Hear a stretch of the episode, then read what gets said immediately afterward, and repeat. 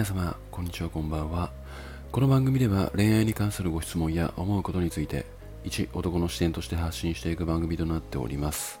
えーということで本日が第82回目のスタンド FM となるんですけども、まあ、本日もですね、えー質問箱の方を回答していきたいと思います、えーそれでは早速、え質問箱の方を読み上げたいと思います。ゆうじさんこんにちは。先週彼氏と喧嘩になってしまい何か不満に思っていることがあるなら教えてと言ったのですが何も悪いとこないよと流されてしまいました。それでも言ってよと問い詰めたら俺が何にもないって丸く収めようとしてるのになんで波風を立てるんだ。そういうところが嫌と言われてしまいました。男性目線でこの彼の行動は理解できますか？私としては向き合ってくれない人だと感じ少し気持ちが冷めてしまいました、えーというような、えー質問をいただきましてまあこれはですねまず、まあ、客観的にというかまあこの文章だけを見るとうーんまあこの彼女さんの気持ちもわかりますし、まあ、彼の気持ちもよくわかるっていうようなものだと思うんですけどもうーん、まあまず結論から申し上げますとうーんまあなんか正直、まあ、うまく言語化できずに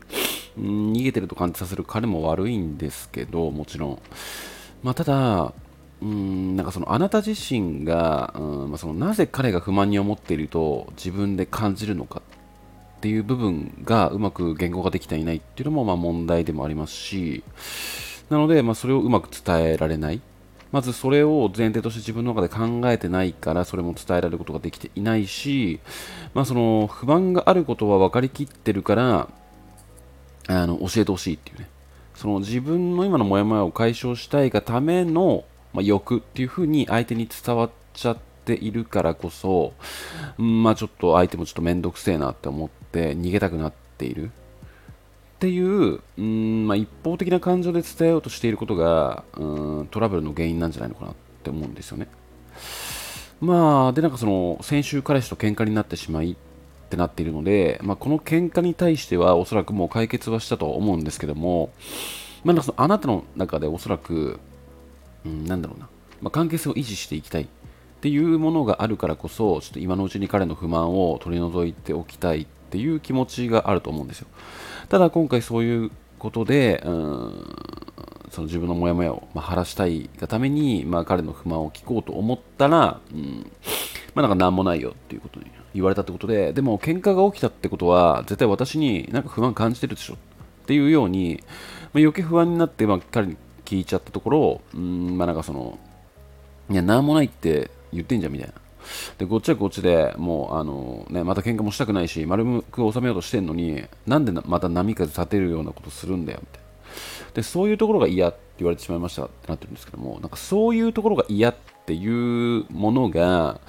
うーん、まあ、全てを表しているとは思わないんですけども、なんかその、うーん、まあ、なんか正直に言うと、ちょっと彼は、うん、ちょっと面倒くさいなって思っちゃってる可能性があるんですよね、あなたに対して。まあ、それはなんか付き合ってること自体が面倒くさいとかではなくて、うん、何かトラブルが発生した時とか、トラブルが発生する前兆というか、もうそういうことに対して、うん、まあなんかその、問い詰めてくるとか、自分が言ったことに対して多分きっと問い詰めてくるだろうからこれは自分が我慢して、うん、逃げることが正解もしくは楽っていうふうに思い込んでしまってるからこそうん向き合ってくれない人っていうふうにあなたが感じている可能性も、まあ、あるんですよね。うんまあ、だからその彼の思考としては、うんまあ、考えられることが、うんまずは、うん、不満はあるがわざわざ直してほしいとも思っていない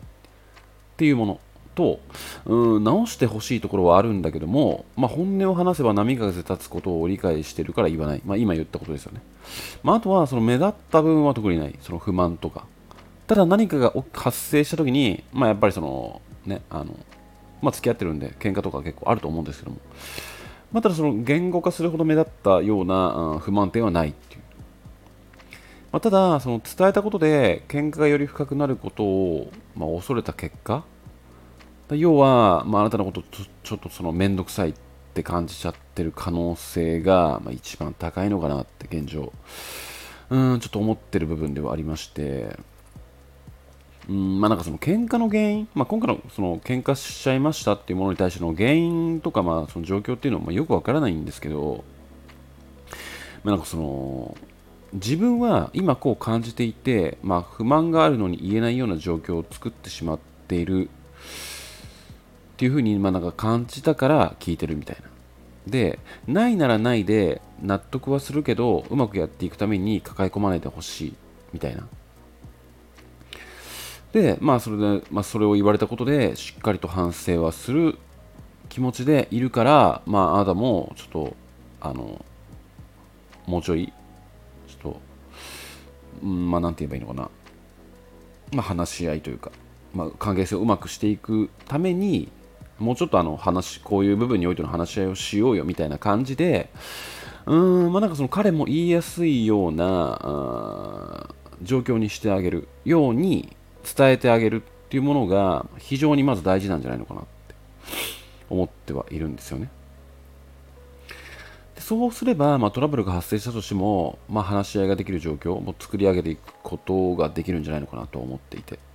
まあ、だからその結構まあ質問というかまあ相談内容にあるんですけどもうん、まあ、なんかその相手が聞いてくれないとか、まあ、逃げるイコール向き合ってくれないっていう風に、えー、感じている人が結構多いんですよね。まあ、実際うーん結構その質問箱に送られてくるものってっていうのはなんかクソみたいな男結構多いんで、まあ、そういうふうに思ってしまうっていうのもよくわかるんですけども、まあ、実際あの必ずしもそうではないよっていうことだけはちょっと頭に入れておいた方がいいのかなって、えー、思っておりますね。うんそれもう一度言いますけども、まあ、その相手が聞いてくれない、逃げるイコール向き合ってくれないっていうわけではなくて、まあ、なんかその自分を客観視して、相手が言いやすいように、まあ、伝えられているかどうか、まあ、今回の件で言ったら、うんまあ、自分があの、まあ、今後関係性を維持していくために不満があるんだったら、うん、教えてほしいんだけども彼から、うん、何もないよと言われました。でもそんなことはないって自分で勝手に考えちゃって、うん、自分が抱えてるモヤモヤを晴らしたいがためにいえそんなことない絶対あるみたいな感じで問い詰めちゃうみたいな。っていうことをしてしまうと相手も、うん、言いたくても言えないような状況になってしまう。から、まあ、なんかそういう客観的に相手が言いやすいような、まあ、トラブルが発生しても話し合いができるようなうん状況を、うん、互いに作れるっていう空気感をうん自分で生み出してあげようとできて、まあ、そういう向き合い方ができているかどうかっていう視点も、まあ、何よりも重要なんじゃないのかなって、えー、思っているんですよね。うん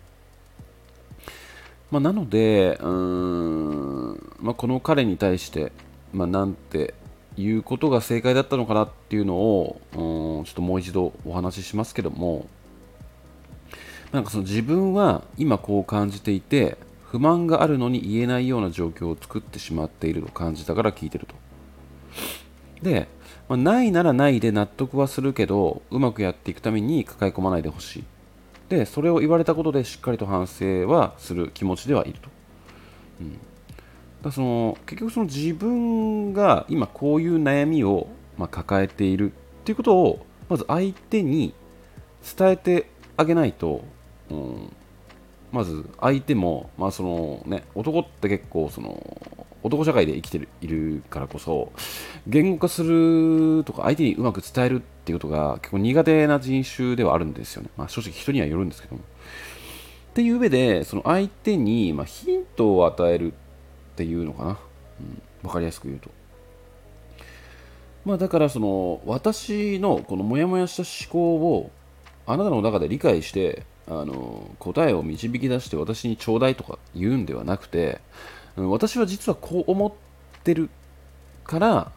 まあ、そのちょっと不満を今聞きたいっって思ってるんだけども本当にないならないで、まあ、そこは自分でも納得する。でも今こういうふうにちょっとモヤモヤを感じちゃってはいるからもし何か気になることがあるんだったらちょっと2人でうまく話し合って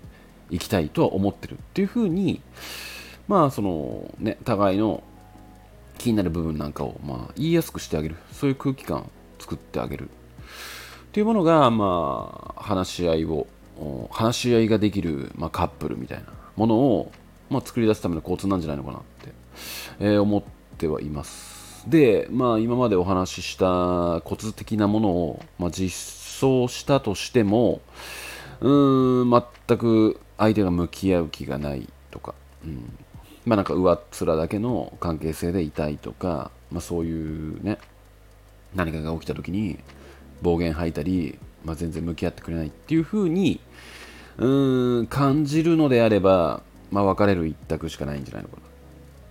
とは思いますね。あの本当に話し合いできない男っているのであの上面だけ良くしてうん関係性とか全然重要視せずにただつながっていればいいみたいな。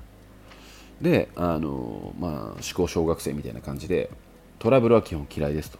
で何かあったら不満は言うけどもあの、まあ、互いにその直していこうという気持ちはないみたいな。俺は俺の好きな感じで生きていくっていう風なあ、まあ、思考を持ったあ男とですね、まあ、パートナー契約といいますか、まあ、結婚とかに結びついちゃった時に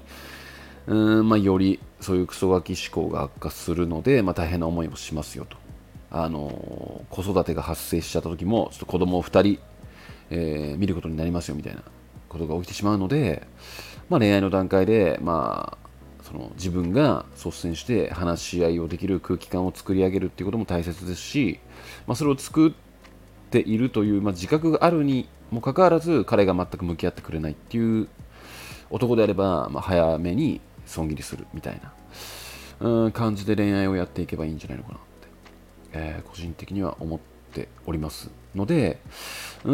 ん、まあ、その私としては向き合ってくれない人だと感じ少し気持ちが冷めてしまいましたっていう風に感じているので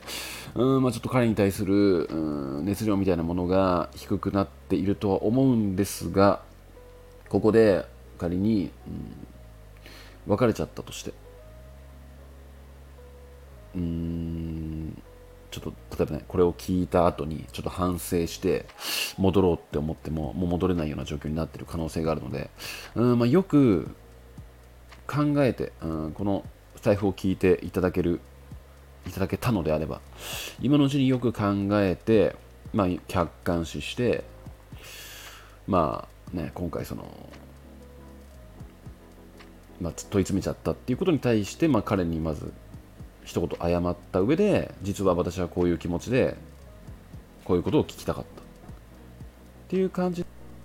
言っていけばいいんじゃないのかなって、うん、個人的には思いましたね。はい。えー、というわけでちょっとあのだらだらと長くなってしまったんですけどもまああのこれを聞いて、まあ、彼とうまい具合に話せるように、えー、応援させていただきます。えー、てな具合で、えー、今夜もご視聴いただきましてありがとうございました。それではまた。